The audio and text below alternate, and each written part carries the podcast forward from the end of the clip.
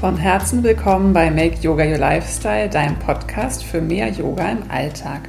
Ich bin Lea Lemang und ich möchte dich inspirieren, Yoga nicht nur als Hobby, sondern als Lebensweg zu wählen.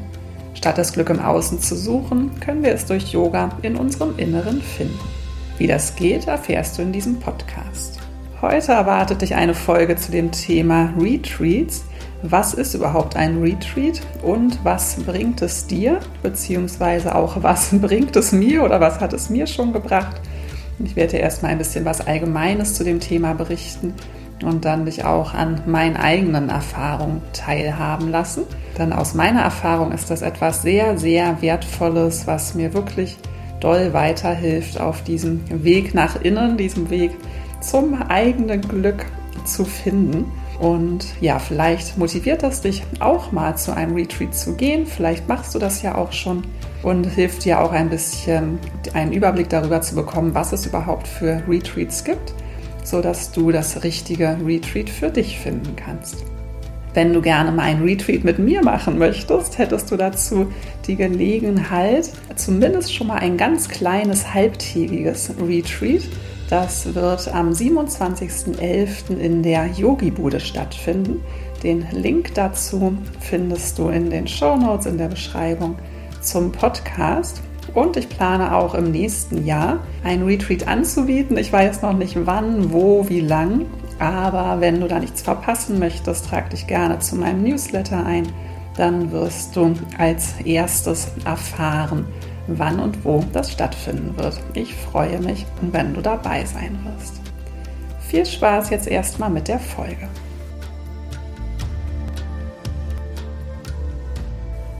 Schön, dass du da bist. Ich freue mich, dass du dabei bist und zuhörst. Ich begrüße dich hier, wenn ich die Folge aufnehme. Es ist Sonntag, ein etwas grauer Sonntag hier in Hamburg im Oktober. Ja, jetzt bin ich von meinem Retreat seit einer guten Woche wieder zurück. In mir drin ist noch ganz viel Sonne und da draußen sieht es schon ein bisschen anders aus, aber ich kann das irgendwie gerade sehr genießen. Ich mag ja diese Jahreszeiten inzwischen richtig gerne. Früher wollte ich immer gerne, dass immer Sommer ist und habe dazu geneigt, etwas zu meckern, wenn der dann vorbei war. Aber ja, zum Beispiel meine Indienreisen haben mir, glaube ich, geholfen, da so Frieden zu machen mit unseren Jahreszeiten. Da wurde ich mal ähm, gefragt, wie das denn ist mit den Jahreszeiten. Und ähm, der Inder, der mich das gefragt hatte, fand das irgendwie super spannend und meinte, ja, wir haben hier, hier in Indien gibt es nur Hot und Hotter with Heavy Rain, heiß und heißer mit starkem Regen. Und das hat mir wirklich geholfen, das äh, mehr wertzuschätzen, dass wir diese Jahreszeiten hier haben. Ich finde ja auch immer ganz spannend, mal so zu beobachten, wie viel man sich über das Wetter beschwert. Weil häufig, wenn wir so übers Außen schimpfen, dann sind wir eigentlich irgendwie eher mit irgendwas anderem unzufrieden. Und man kann am Wetter ganz gut üben, ähm, einfach die Dinge so hinzunehmen, wie sie sind. Man hat ja nicht nur beim Wetter, sondern in allen Lebensbereichen die Wahl, sich drüber aufzuregen, über diese Dinge, die wir gar nicht ändern können oder sie eben anzunehmen, wie sie sind und das Beste draus zu machen. Und ähm, ich glaube, mir zeigt, dass ich das Wetter inzwischen ganz gut so akzeptieren kann, wie es ist, ähm, ist auch ein Spiegel davon, dass es in mir drin einfach ähm, ziemlich friedlich und gelassen geworden ist. Ähm, ja, wie ist das dann bei dir? Kannst du ja mal dich fragen, wie du so zum Wetter stehst und ob du da auch eine Verbindung zu deine Einstellung zum Wetter und deinem allgemeinen Innenleben ziehen kannst. Aber das soll heute gar nicht Thema sein. Heute geht es um Retreats. Ich habe ja schon gesagt, ich komme gerade von einem Retreat zurück. Ich habe auch schon mehrere Retreats inzwischen besucht, noch gar nicht so wahnsinnig viele, aber doch einige und mache auch immer mal so meine kleinen eigenen Retreats, weil ich so eine große Sehnsucht immer nach ähm, dieser Ruhe habe. Aber es ist natürlich auch gar nicht immer so leicht, sich da für die Zeit einzuräumen. Ich habe auch schon häufig von Leuten gehört, oh, wie machst du das denn? Ich habe gar keine Zeit dafür. Letztendlich haben wir aber ja alle haargenau gleich viel Zeit. Und es ist letztendlich dann immer eine Sache, wo man seine Prioritäten setzt. Ich für mich habe meine Priorität ja sehr stark auf diesem Yoga-Weg und diesem Weg nach innen. Ähm, das muss natürlich auch nicht bei jedem gleich sein. Ähm, gerade auch wenn man Familie hat und so weiter, ist es natürlich schon einfach was anderes, weil man andere Verpflichtungen hat, anders eingespannt ist. Aber auf meinen Retreats habe ich ja auch immer viele Menschen kennengelernt und da sind wirklich Menschen jeden Alters, jeder Lebenssituation, jeden Berufes, ob äh, fünf Kinder, keine Kinder. Also ähm, wo ein Wille ist, ist auch ein Weg. Ich glaube wirklich, da ja, wenn man das wirklich möchte, kann man sich das sicherlich immer einräumen. Aber eben ist halt eine Frage auch, ob man das möchte. Und ob du das möchtest, weißt du vielleicht nach dieser Folge noch besser als jetzt. Mal schauen. Ja, aber was ist denn überhaupt ein Retreat?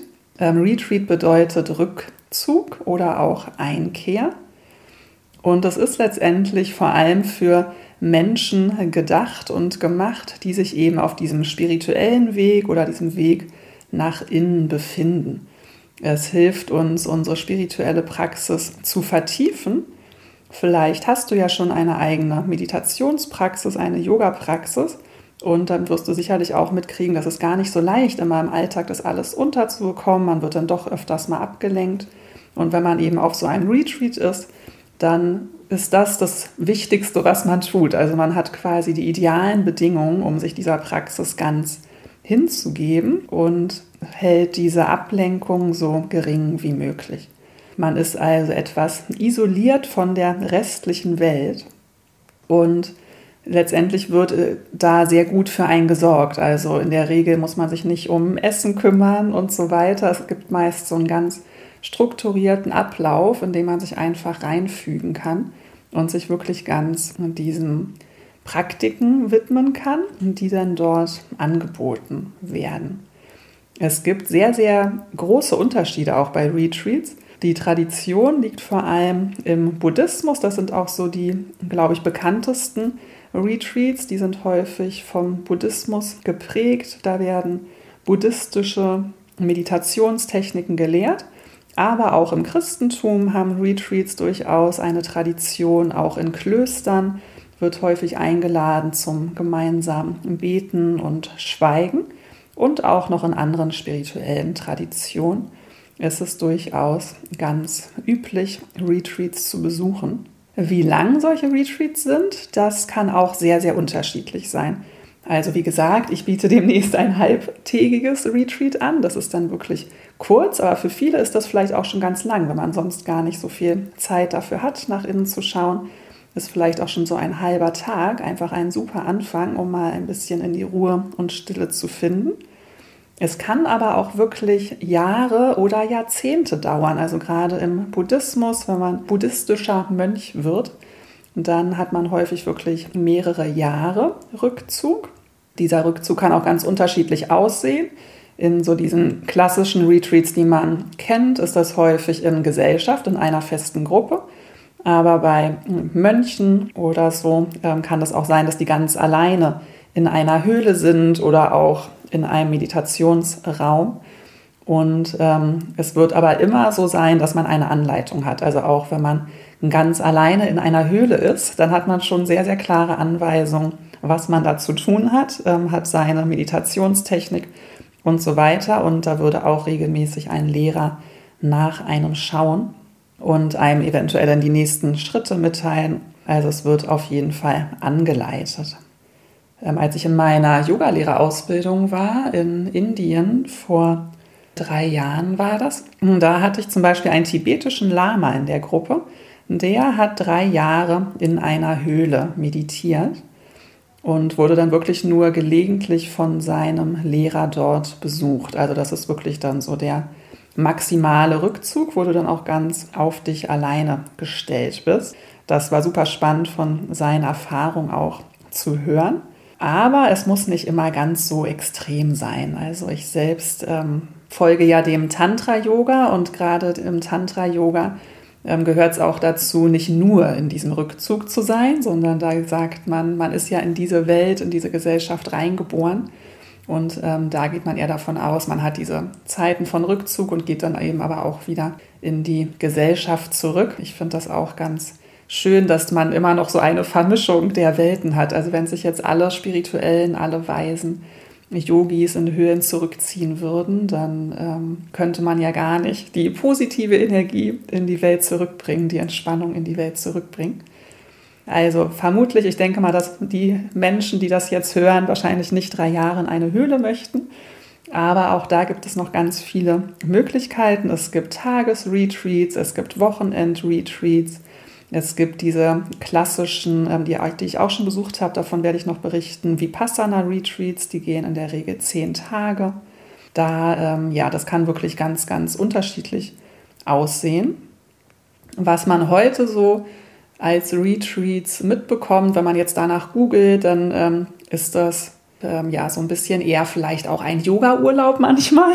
Also auch das ist sicherlich möglich. Ähm, wie streng diese Retreats dann sind, ist auch sehr unterschiedlich. Also was ich manchmal so lese, was für Retreats angeboten werden, klingt für mich mehr nach Urlaub mit ein bisschen Meditieren und Yoga. Aber vielleicht bin ich da auch ein bisschen streng, einfach dadurch, dass ich ja sowieso schon sehr viel Yoga mache und meditiere, wäre für mich jetzt ein Retreat, wo man ganz normal weiter sein Handy anhat, wo Alkohol getrunken wird, Fleisch gegessen wird, wo man vielleicht zwei Klassen am Tag hat und sonst ähm, ein ganz normales Leben lebt, wäre für mich jetzt nicht so das, ähm, was ich darunter verstehe und es würde auch nicht so ganz dieser traditionellen Definition quasi folgen. Aber auch das kann sicherlich total schön sein. Also manchmal, wenn ich dann auf so einem strengen Retreat bin, wie bei Vipassana, denke ich auch, auch ja, wäre ja auch schön, wenn man zwischendrin einfach mal am Strand rumhängen könnte. Ähm, das, was ich jetzt gerade gemacht habe, das Retreat, von dem ich gerade zurückkomme, das war so ein bisschen eine Mischung aus beiden. Also wir hatten ein paar strengere Regeln, aber es war auch Platz für einfach ähm, sein und ich konnte auch zwischendrin an den Strand gehen. Da gehe ich nachher nochmal drauf ein, aber so kriegst du vielleicht schon mal so einen Eindruck, wie unterschiedlich solche Retreats aussehen können. Und ich glaube, da muss dann auch jeder für sich einfach so ein bisschen gucken, wo stehe ich denn gerade, was traue ich mir zu und was ist auch mein Bedürfnis. Ja, und was wird dann jetzt auf diesen Retreats gemacht? Also wie gesagt, die können ja aus ganz unterschiedlichen Traditionen kommen. Und wenn man bei so einem buddhistischen äh, Meditationsretreat ist, dann kann man sich recht sicher sein, dass da eben diese eine Meditationsform gelehrt wird, die eben in dieser Tradition praktiziert wird. Dann gibt es häufig auch ähm, solche Lectures, ja, Lektionen, Lesungen, wo Lehrer halt noch mehr über den Hintergrund berichten, was ich auch wirklich sehr wertvoll finde, dass man so ein bisschen die Philosophie kennenlernt, die dahinter steckt. Und dann ganz unterschiedlich kann es auch sein, dass vielleicht so Mindful Walking, ähm, Gehmeditation Teil des Retreats sind und das Stille Teil des Retreats ist. Das finde ich auch, ähm, sollte meiner Meinung nach immer ein Teil eines Retreats sein, weil es geht ja um diese Innenschau, es geht darum, einzukehren und Reden kann wirklich sehr, sehr ablenken. Also das eine ist natürlich, wenn jemand was über Philosophie berichtet, was jetzt auch speziell damit zu tun hat. Aber wenn man dann viele Gespräche hat mit anderen Teilnehmern, die aus ihrem Leben berichten, die vielleicht von ihren Problemen berichten, dann hat man in der nächsten Meditation wieder damit zu tun, diese ganzen Gespräche abzuarbeiten sozusagen und kommt halt nicht wirklich so tief, wie man es kommen kann, wenn auch geschwiegen wird und ähm, Ruhe ist, sodass der Geist halt wirklich zur Ruhe kommen kann. Und deswegen gibt es häufig auch wirklich ähm, stille Retreats, wo gar nicht gesprochen wird. Oder eben auch Retreats, wo es bestimmte Zeiten gibt, zu denen nicht gesprochen wird. Vielleicht gibt es auch mal eine Stunde, wo man einfach wirklich nichts macht, wo es heißt, okay, jetzt für die nächste Stunde könnt ihr hier im Garten oder so sein und ihr macht einfach nichts, ihr seid einfach. Es gibt auch Retreats, wo vielleicht schamanische Rituale oder so angeboten werden oder Journaling, wo man ähm, so eine Art von Tagebuch schreiben praktiziert. Also heutzutage, gerade so in diesen modernen Retreats, ist da der Fantasie quasi, sind keine Grenzen gesetzt. Da habe ich schon die unterschiedlichsten Sachen gesehen. Es gibt auch manchmal Wanderretreats, wo dann vielleicht tagsüber gewandert wird, abends Yoga gemacht wird, meditiert wird da ja, es gibt ähm, heutzutage wirklich ein riesengroßes Angebot. Letztendlich werden dabei immer eben spezielle Methoden gelehrt, die dir dabei helfen sollen, zu dir zu kommen, zur Ruhe zu kommen. Und was ist das Ziel von einem Retreat? Das würde dann je nach Tradition auch wahrscheinlich unterschiedlich sich anhören. Man kann davon letztendlich im Yoga würden wir sagen, Samadhi, die Erleuchtung, das ist ja unser Ziel vom Yoga-Weg. Und da kann natürlich so ein Retreat auf jeden Fall ein bisschen ein Booster sein, weil du sonst äh, eben abgelenkt wirst und dort dich wirklich ganz einfach darauf konzentrieren kannst, dahin zu arbeiten. Und auch im Buddhismus wird ja von der Befreiung vom Leid gesprochen. Also letztendlich ist immer das Ziel, dieses Glück in uns zu finden, uns vom Leiden zu befreien. Auch Achtsamkeit zu schulen, uns bewusst zu werden, eben wenn man in Stille geht, wenn man in sich schaut, dann werden uns einfach Dinge bewusst, die uns im, von denen wir im Alltag abgelenkt werden. Wir werden uns unserer selbst bewusst, aber auch so der Zusammenhänge von vielleicht unserem Verhalten auf die Welt.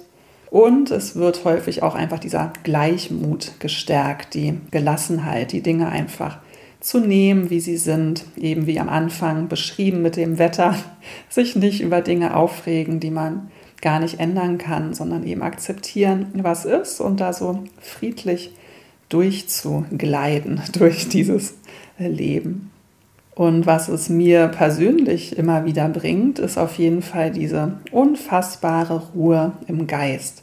Also auch wenn ich ähm, hier es ganz gut schaffe, regelmäßig zu meditieren, Yoga zu praktizieren, ist es doch ein ganz anderes Level, auf das man kommen kann, wenn man wirklich sich so ganz in diesen Rückzug begibt. Also ich hatte bei diesen Erfahrungen deutlich intensivere Meditationserlebnisse. Häufig spricht man ja auch von diesen Erleuchtungserlebnissen, von denen wird auch viel berichtet von Menschen. Wenn du mal auf YouTube äh, Vipassana Experiences eingibst, dann kannst du dir ganz viele Geschichten anhören von Menschen, die beim Vipassana ganz, ganz intensive Erfahrungen hatten. Und ähm, davon hatte ich auch so einige. Und das ist natürlich wunder, wunderschön, wenn man so ja, Momente einfach des puren Glücks, wo man diese, diese Verbundenheit spürt, wo man Erkenntnisse hat, wo einem Dinge bewusst werden. Gleichzeitig sollte man aber nicht zu sehr immer so auf diese Erlebnisse hoffen. Also es sollte jetzt nicht die erste äh, Priorität sein. Man sagt, ich gehe auf ein Retreat, weil ich will Erleuchtungserlebnisse haben, weil je mehr wir uns so danach sehnen, desto weniger kommen sie meistens. Aber wenn wir da offen rangehen, vielleicht hast du da wirklich ganz, ganz besondere Erlebnisse ganz mit dir alleine auf deinem Meditationskissen, die dann, ähm, die danach das auch wirklich ähm, sehr erleichtern, im Alltag gelassen zu bleiben. Ja, was habe ich dann so für Retreats schon besucht? Also mein erstes war in Indien, da war ich in einem Ashram und das war, ähm, da bin ich einfach so hingefahren. Also man hat da auch die ähm, Unterschiede, wenn man in einen Ashram geht, ob man an einem Retreat teilnimmt, also an einem Programm, was dann eben vielleicht über eine Woche geht oder zehn Tage oder auch länger oder kürzer. Und dann eben in einer Gruppe wirklich so von Anfang bis Ende bei diesem Retreat mitmacht. Oder man kann in den meistens, wenn man in einen Ashram geht, auch einfach so als Gast hingehen. Und dann nimmt man eben einfach an den Aktivitäten teil, die dort jeden Tag so stattfinden und kann dann dadurch natürlich auch selbst bestimmen, wie lange man da ist. Häufig hat man eine Mindestdauer, die man da sein sollte. Ich war übrigens im Shivananda Ashram in Kerala in Südindien, ganz ähm, wunder wunderschön gelegen. Und da hat man dann so seinen Tagesablauf, bekommt seinen Plan am ersten Tag mit quasi Pflichtstunden, an denen man teilnimmt und ähm, dann waren auch immer noch optionale Stunden. Und dann, ja, es war auf jeden Fall Pflicht, morgens um eine gewisse Zeit aufzustehen. Das war auf jeden Fall noch bevor die Sonne aufging, hat man an einer Meditation teilgenommen. Das war ganz, ganz wunderschön. Ich erinnere mich noch, wie man da, ähm, es war noch dunkel, jede, alle kamen da irgendwie aus ihren Unterkünften zu dieser großen Meditationshalle getapert. Dann setzte man sich dahin, wirklich eine Halle mit ähm, vielen Menschen dann gefüllt. Und am Anfang saß man da einfach in Stille. Dann hat man irgendwann gehört, wie so die Tiere um einen rum aufwachten. Und dann fing irgendwann der Lehrer oder Guru, der vorne saß, ähm, hat dann irgendwann irgendein Instrument, eine kleine Trommel oder so gespielt. Und dann lagen mehrere Instrumente im ganzen Saal verteilt und jeder, der wollte, hat sich da was genommen. Dann fing man so an, da ein bisschen ja, ans Musizieren zu gehen. Es wurden auch Mantren gesungen. Und ich, war, ich erinnere mich schon gar nicht mehr, es ist jetzt wirklich schon viele Jahre her, dass ich dort war, wie dann der genaue Tagesablauf war. Aber ich glaube, danach gab es dann erstmal so ein bisschen ähm, Teepause, dann Asanas, irgendwann Brunch. Dann gab es auf jeden Fall auch Karma-Yoga. Das ist auch häufig Teil, dass man etwas Sinnvolles tut für die Gruppe. Ähm, der unbeliebteste Job war immer Toiletten putzen. Als ich da war, waren zum Glück so viele Leute da, dass dieser Job schon vergeben war. Ähm, ich habe dann Holz getragen, ähm, was irgendwie im Wald halt fürs Feuer geholt wurde und das wurde dann da von ein paar Leuten klein gehauen und ich habe das dann mit anderen Leuten zusammen dahin getragen, wo es hin sollte. Und eben dann ging der Tag so weiter mit entweder Lesungen oder auch so Diskussionen, spirituellen Zusammenkünften, ähm, Asanas, also diesen Yoga, Körperübungen und Meditation. Und dort war es so, dass man zu bestimmten Zeiten geschwiegen hat und ähm, tagsüber war eben aber auch teilweise Reden erlaubt. Aber beim Essen war Reden nicht erlaubt und davon bin ich großer Fan weil auch das, man ist viel bewusster, wenn man sich nicht dabei unterhält. Wir haben ja hier im Westen diese Kultur von zusammen essen und dass das so was Geselliges ist. Und ich mag das ja auch total gerne. Ich gehe selber super gerne mit Freunden essen. Aber ich merke immer, dass ja, man, man verpasst dann eigentlich so viel auch. Ne? Man kann es letztendlich nicht richtig genießen und kriegt auch nicht so richtig mit, wann man satt ist und ähm, überisst sich dann vielleicht auch eher mal und dann ist es so schön und dann nimmt man sich nochmal nach und so.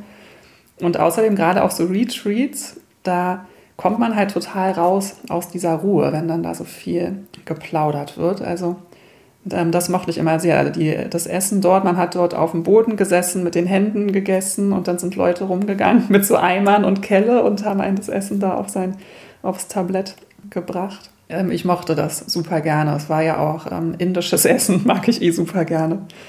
Äh, das war ein ganz tolles Erlebnis ja, ich war damals tatsächlich, habe ich noch geraucht und Alkohol getrunken.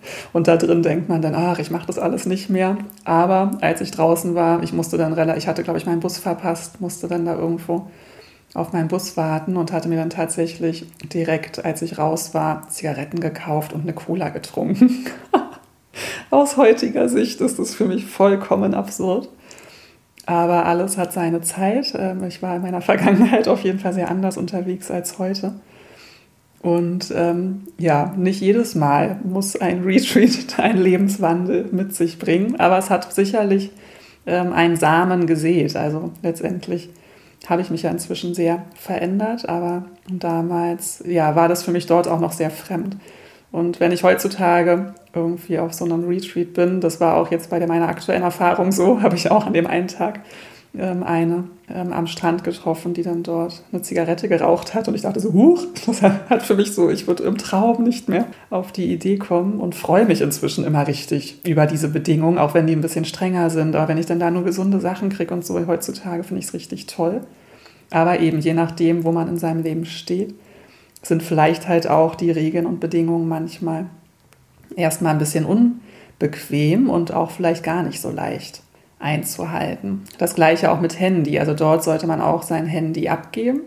Hatte ich auch brav gemacht, aber ich habe gesehen manchmal, ich war da in so einem großen Schlafsaal, dass der ein oder andere da nachts unter seinem Kopfkissen doch noch ein Handy hervorzog. Ähm, ja, das ist natürlich eben auch das, wenn du dir deinen Retreat suchst, dann schau dir vorher an, wie da die Regeln sind und was du möchtest. Also ich würde heutzutage das immer begrüßen, eigentlich, wenn man dazu aufgefordert wird, sein Handy auszumachen. Aber vielleicht geht das auch in deiner Situation nicht oder du möchtest das nicht. Also da gibt es ja ganz unterschiedliche Herangehensweisen, aber auch wenn es nicht verboten ist, würde ich halt immer total empfehlen, das wirklich so gering wie möglich zu halten weil ja, das lenkt einfach ab und das ist, geht dann, dann muss man irgendwie auch nicht auf einen Retreat gehen, wenn man dann ununterbrochen an seinem Telefon hängen will oder in den Pausen Netflix guckt oder so. Dann, ja, das kann man halt auch zu Hause machen, finde ich. Also für mich ist es wirklich, ich begebe mich dann gerne in diese etwas strengeren ähm, Regeln, aber das muss auch gar nicht sein. Also ich glaube wirklich, dass es da für jedes Bedürfnis heutzutage die richtigen Angebote gibt. Dann habe ich mich ähm, danach, das hatte ich glaube ich schon, als ich von meinem persönlichen Weg in einer der ersten Folgen gesprochen habe, erzählt, dass ich ja mal so ein fast Burnout hatte und dann kurz danach zum Vipassana Retreat gefahren bin. Das war so meine wirklich äh, äh, intensivste Retreat-Erfahrung. Inzwischen habe ich das zweimal gemacht und ähm, finde es wirklich sehr, sehr, sehr lohnenswert. Ich glaube, ich mache noch mal eine extra Folge, wo es wirklich nur um Vipassana geht. Irgendwann. Wenn dich das interessiert, sag Bescheid, dann motiviert es mich dazu, das bald aufzunehmen. Ich habe mal das Gefühl, sehr viele Menschen interessieren sich für Vipassana und das ist eben auch wirklich was so Besonderes, dass man darüber wirklich lange reden könnte. Heute soll es ja allgemein um Retreats gehen, deswegen möchte ich nur kurz anreißen, was das ist. Also ich war bei Vipassana nach SN Goenka. Ähm, das verlinke ich dir auch in der Podcast-Beschreibung, falls dich das interessiert. Und ähm, das Besondere ist, dass es eben diese Vipassana-Zentren nach SN Goenka gibt es wirklich auf der ganzen Welt und überall läuft es ganz gleich ab. Und überall ist es spendenbasiert. Also da hat man noch nicht mal mehr die Ausrede, ich kann mir das nicht leisten, weil heutzutage, wenn man nach Yoga-Retreats äh, googelt, dann kriegt man vielleicht irgendwelche Luxusgeschichten, die wirklich ein Vermögen kosten.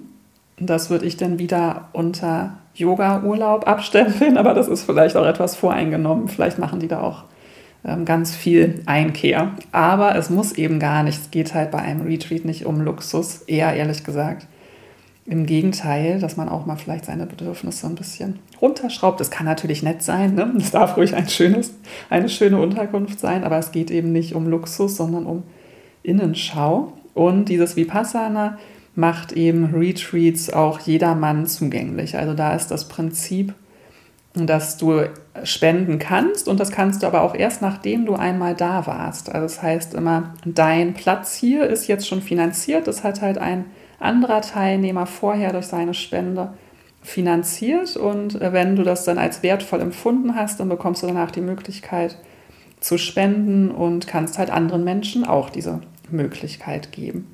Und das finde ich wirklich super, super schön. Also ähm, das, ich hatte da auch, ich glaube beim ersten Mal noch nicht so sehr, da war ich noch mit anderen Dingen beschäftigt, aber als ich das zweite Mal beim Vipassana war, war ich die ganze Zeit, habe ich so eine krasse Dankbarkeit gespürt, weil ich so dachte, krass, ey, ich müsste hierfür noch nicht mal was bezahlen. Ich habe danach natürlich ähm, gespendet, aber ich hätte es nicht müssen und finde es wirklich wunder, wunderschön, weil das ja wirklich auch so diese alte Tradition ist, dass man eben für diese innere Arbeit auch gar nicht ähm, bezahlen braucht, sondern dass das für jeden zugänglich ist.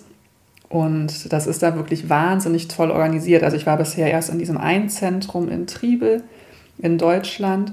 Aber was ich so gehört habe von anderen, scheint es wirklich überall einfach sehr, sehr gut zu laufen. Da sind dann halt immer freiwillige Helfer.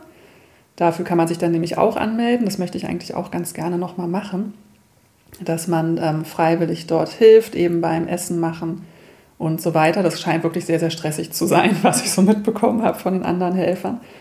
Aber die nehmen dann eben auch an der einen oder anderen Meditation dann teil.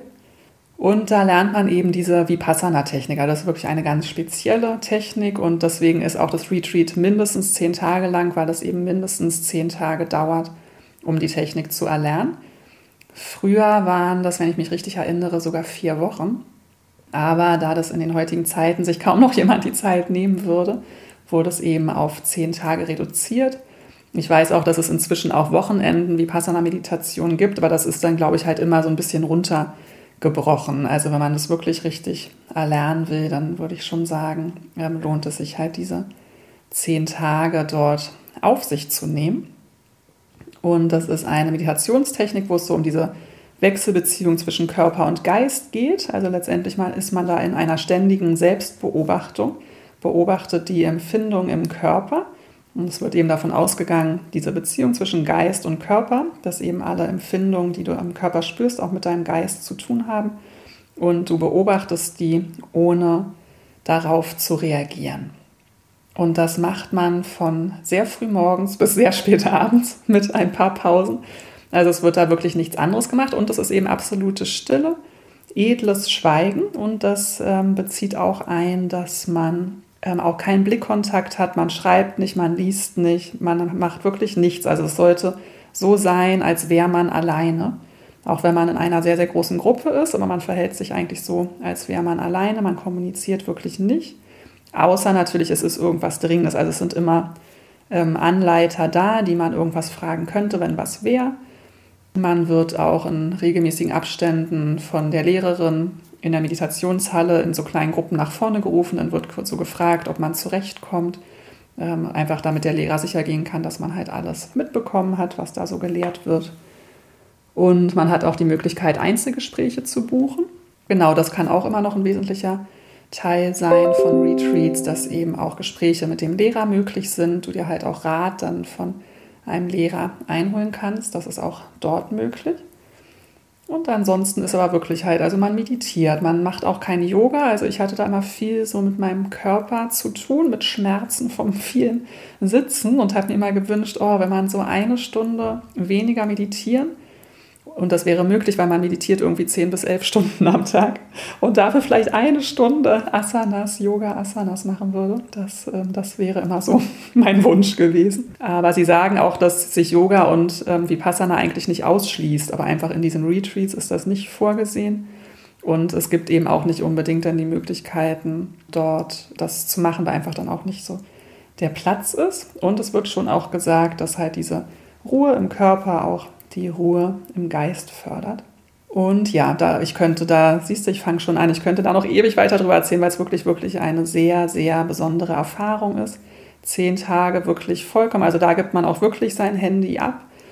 Ähm, das wird eingeschlossen am ersten Tag und dann ähm, geht man ins Schweigen, ist wirklich völlig auf sich zurückgeworfen.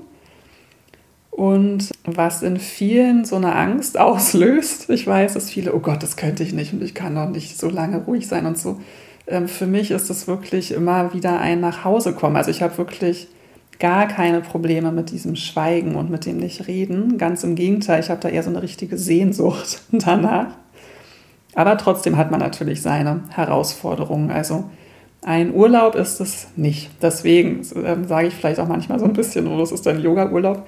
Also für mich so ein richtiges Retreat ähm, ist halt wirklich dann innere Arbeit. Also ich würde mir da auch, wenn man zu so einem intensiven Retreat geht, ähm, ruhig vorher vielleicht schon zwei, drei Tage nehmen und danach auch.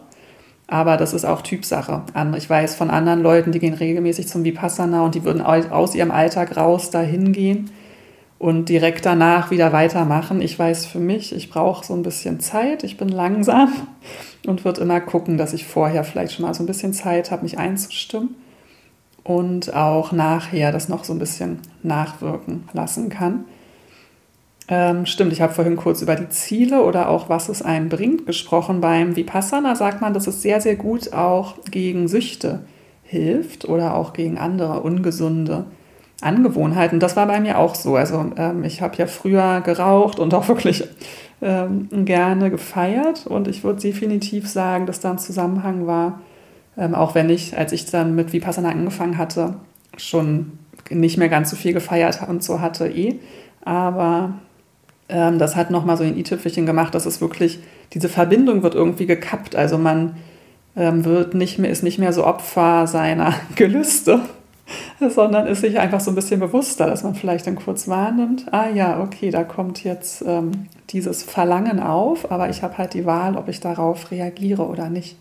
Und das habe ich ähm, gehört. Und auch bei Migräne soll es auch helfen. Also auch der S.N. Goenka, der hat ähm, früher selbst unter starker Migräne geleidet, gelitten, geleidet, gelitten. Ähm, ich hatte ja auch lang mit Migräne zu tun. Ich rede jetzt einfach mal in Vergangenheitsform, weil jetzt ist sie wirklich wieder lange nicht gekommen. Vielleicht ist dieses Thema ja abgehakt. Und vielleicht war da für mich auch Vipassana ein Schlüssel. Ähm, es wird dann immer empfohlen, beim, wenn man da auf so einem Vipassana-Retreat ist, dass man zwei Stunden am Tag meditieren sollte, einmal morgens, einmal abends und natürlich auch diese Technik.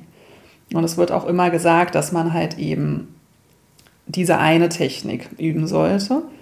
Ähm, ich muss gestehen, dadurch, dass ich ja so sehr zu Hause im Yoga bin, dass ich nach dem ersten Retreat hatte ich so ein bisschen versucht, danach Vipassana zu machen, bin dann aber immer wieder in meine yogischen ähm, Techniken, zu meinen yogischen Techniken gewechselt jetzt nach meinem zweiten Vipassana Retreat habe ich danach gar nicht mehr Vipassana meditiert. Und jetzt, wo ich zurückkomme von meinem aktuellen Retreat, weiß ich auch, ich werde nie wirklich regelmäßig Vipassana Meditation üben. Deswegen habe ich jetzt auch so einen Gewissenskonflikt, ob ich das noch machen kann oder nicht. Weil für mich ist es, ich finde es ganz wundervoll zu wissen, dass es diese vielen Orte auf der Welt gibt, ähm, wo man wirklich, die bieten über das ganze Jahr immer diese zehn Tageskurse an. Man muss sich drei Monate vorher anmelden, zumindest hier in Deutschland. Ich glaube, in Indien war es ein bisschen spontaner auch möglich. Und ähm, hat dann halt, weiß einfach, da ist dieser Rückzugsort, aber man ist natürlich da, um diese Meditationstechnik zu lernen.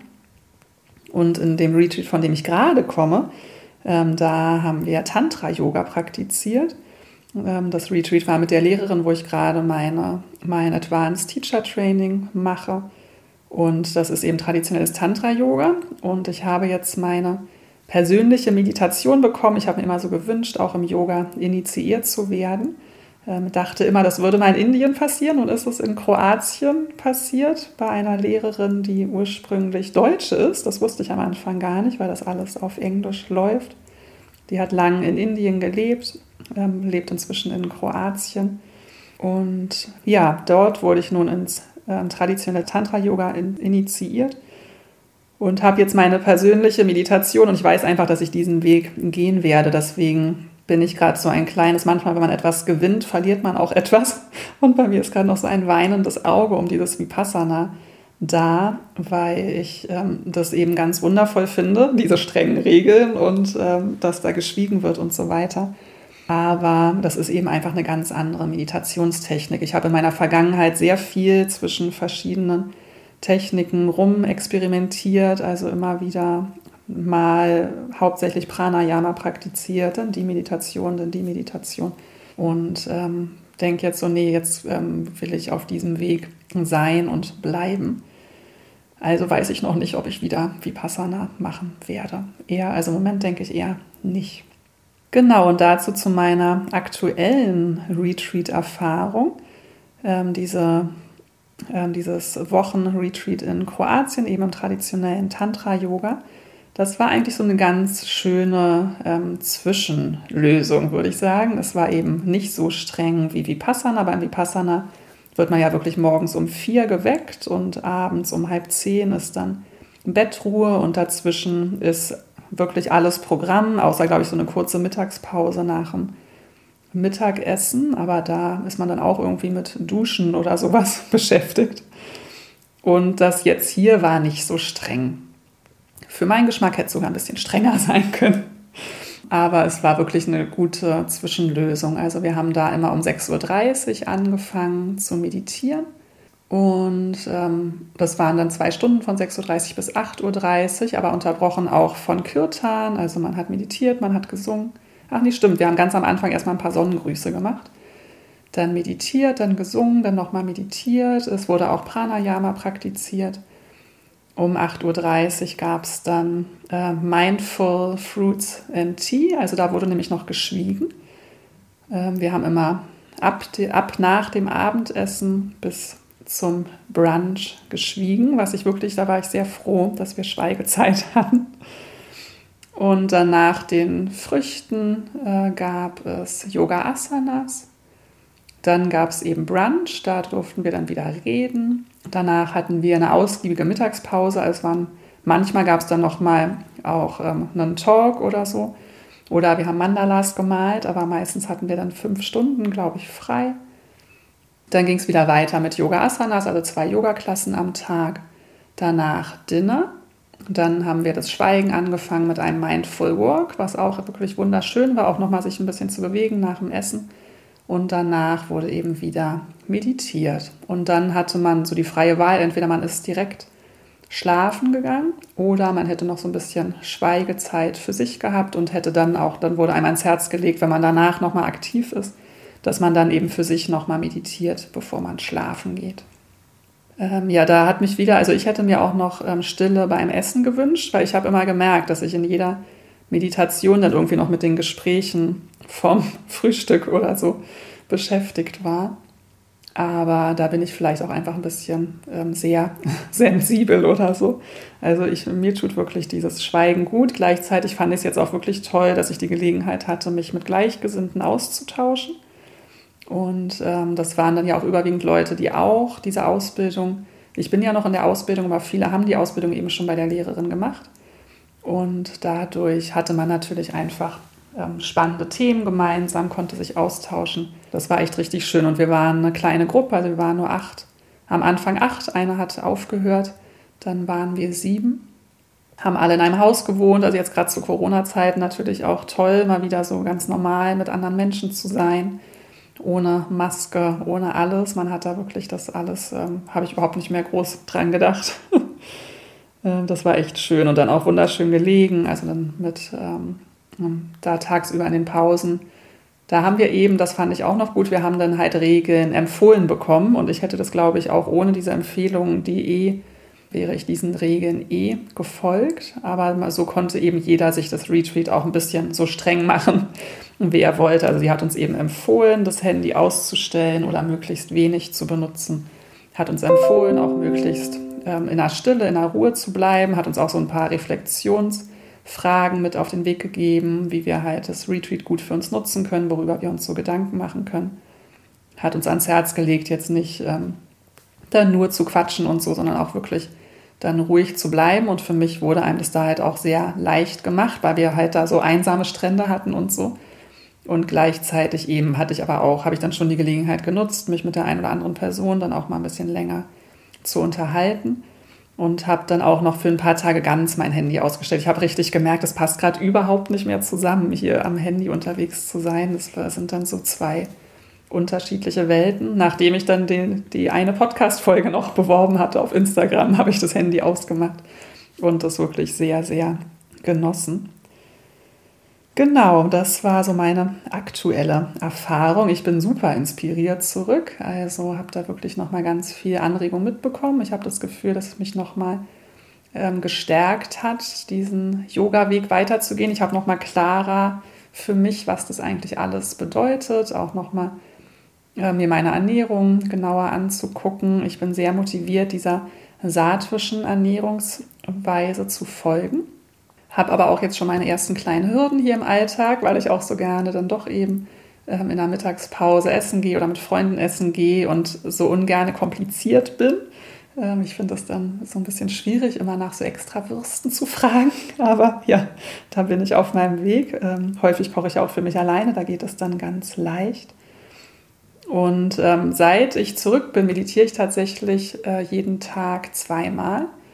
Ähm, aber ich bin ja auch noch nicht so lange wieder zurück. Also gucken wir mal. Ich hoffe sehr, sehr, sehr. Also im Moment fühlt sich das an so wie äh, Zähne putzen, dass es einfach dazugehört. Und ähm, ich bin da halt auch ein bisschen, nehme ich mir Freiheiten raus, wie lange ich dann meditiere. Also es muss ja auch nicht immer eine Stunde sein, ähm, sondern wenn ich dann eben morgens schnell los muss, dann eben auch mal kurz. Aber ich mache es immer. Ja, und habe wirklich, fühle mich ähm, wieder so sehr klar ausgerichtet, gut bei mir, habe echt ein bisschen jetzt gebraucht, um hier wieder in den Alltag zu kommen, aber fühle mich ganz gestärkt. Ja, das ähm, waren jetzt, ich habe versucht, ähm, einen guten Überblick zu geben, äh, meine verschiedenen Erfahrungen, um dir so die Vielfalt auch aufzuzeigen. Ach genau, was ich noch erwähnen wollte, dass wenn man jetzt nicht irgendwo hinfahren kann oder will, man kann sich halt auch seine kleinen eigenen Retreats machen. Das fand ich ganz schön, auch bei dem Vipassana haben die einem eben auch gesagt, wenn man eben mal nicht zehn Tage Zeit hat oder auch keinen Platz bekommen hat, weil es auch immer sehr gut gebucht, dann hätte man da auch immer die Gelegenheit, entweder einfach für sich natürlich sich an diesen Zeitplan zu halten, sich zu Hause seinen Retreat zu machen. Es wurde aber auch angeboten, dass man ähm, den schreiben kann und dann hätte man auch Kontakt zu einem Lehrer bekommen, der einen dann so ein bisschen betreut, oder dem man dann sagen kann, ich möchte von dann bis dann Retreat machen, der einem dann da Unterstützung gibt. Und so könnte man sich halt eben auch für sich seine eigenen Retreats schaffen. Also wenn du jetzt das Gefühl hast, ja, so ein bisschen mehr Ruhe und einfach Offline-Zeit und so würde mir gut tun, dann schau doch einfach mal, wo du das in deinen Alltag integrieren kannst.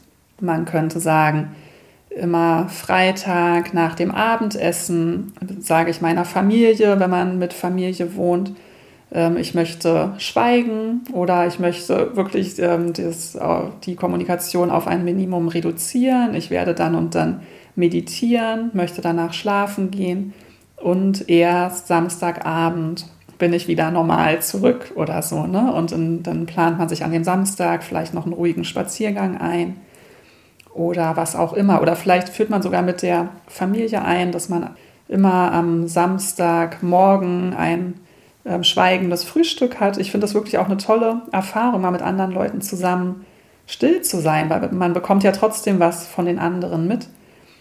Äh, man muss gar nicht immer so viel reden. Das äh, finde ich auch immer wieder. Also wie viel ist auch gut, das in einem Podcast zu sagen, wo ich nur am Reden bin. Aber ich versuche auch hier ähm, bewusst meine Worte zu wählen und möglichst nicht so viel einfach zu labern. Ich will ja nicht eure Zeit klauen, sondern bewusst umzugehen mit den Worten, die man benutzt. Weil vielleicht kennst du das auch, dass man sich manchmal von anderen auch einfach zugequatscht fühlt. Äh, und damit ähm, klaut man letztendlich anderen Energie und Lebenszeit. Also es kann auch mal einfach plaudern total nett sein, aber ich hoffe, du weißt, was ich meine. So dieses Bewusste, wann rede ich, wann schweige ich und wie viel will ich eigentlich hören, wie viel will ich von anderen hören.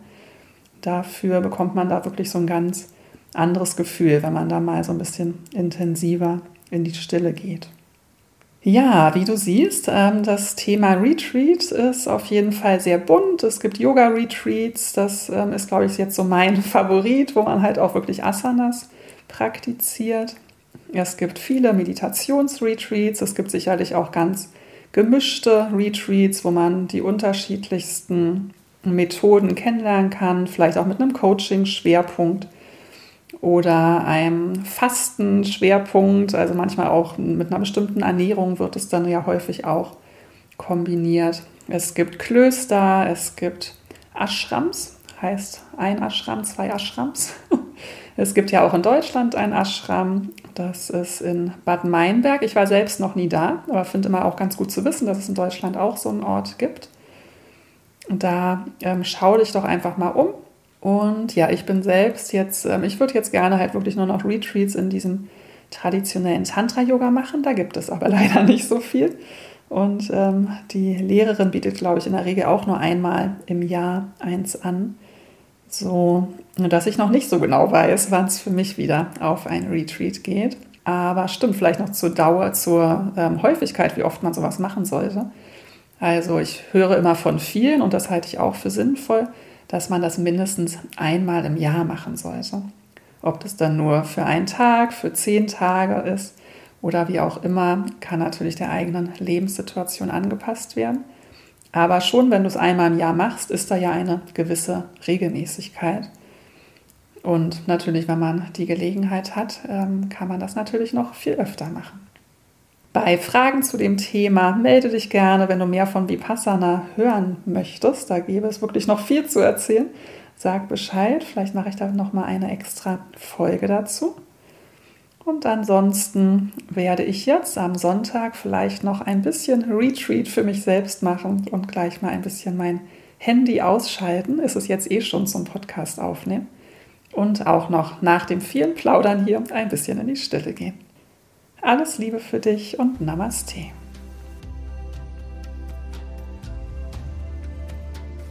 Vielen Dank fürs Zuhören. Ich hoffe, du konntest aus dieser Folge etwas für dich mitnehmen. Hinterlasse mir sehr gerne bei dem entsprechenden Post auf Instagram einen Kommentar. Vielleicht hast du ja noch Fragen zum Thema Retreats oder du lässt mich einfach wissen, ob du auch schon mal bei einem Retreat warst oder ob du zukünftig vorhast, auf eins zu gehen. Wenn du ein Retreat mit mir machen möchtest, schau doch mal auf der Yogi Bude Homepage, ob es noch Plätze für das Mini-Retreat am 27.11.2021 haben wir gerade gibt. Oder trage dich in meinen Newsletter ein, um ein zukünftiges Retreat nicht zu verpassen. Wenn du jemanden kennst, der sich auch für dieses Thema interessiert, dann schick diese Folge doch gerne an die Person weiter. Mit einer positiven Bewertung, zum Beispiel bei Apple Podcast, kannst du meine Arbeit unterstützen und dafür sorgen, dass ich weiter diesen Podcast aufnehmen kann. Mehr über mich und meine Angebote erfährst du auf www.lealemang.de und auf meinem Instagram-Profil lea.lemang. Danke für dein Dasein. Namaste.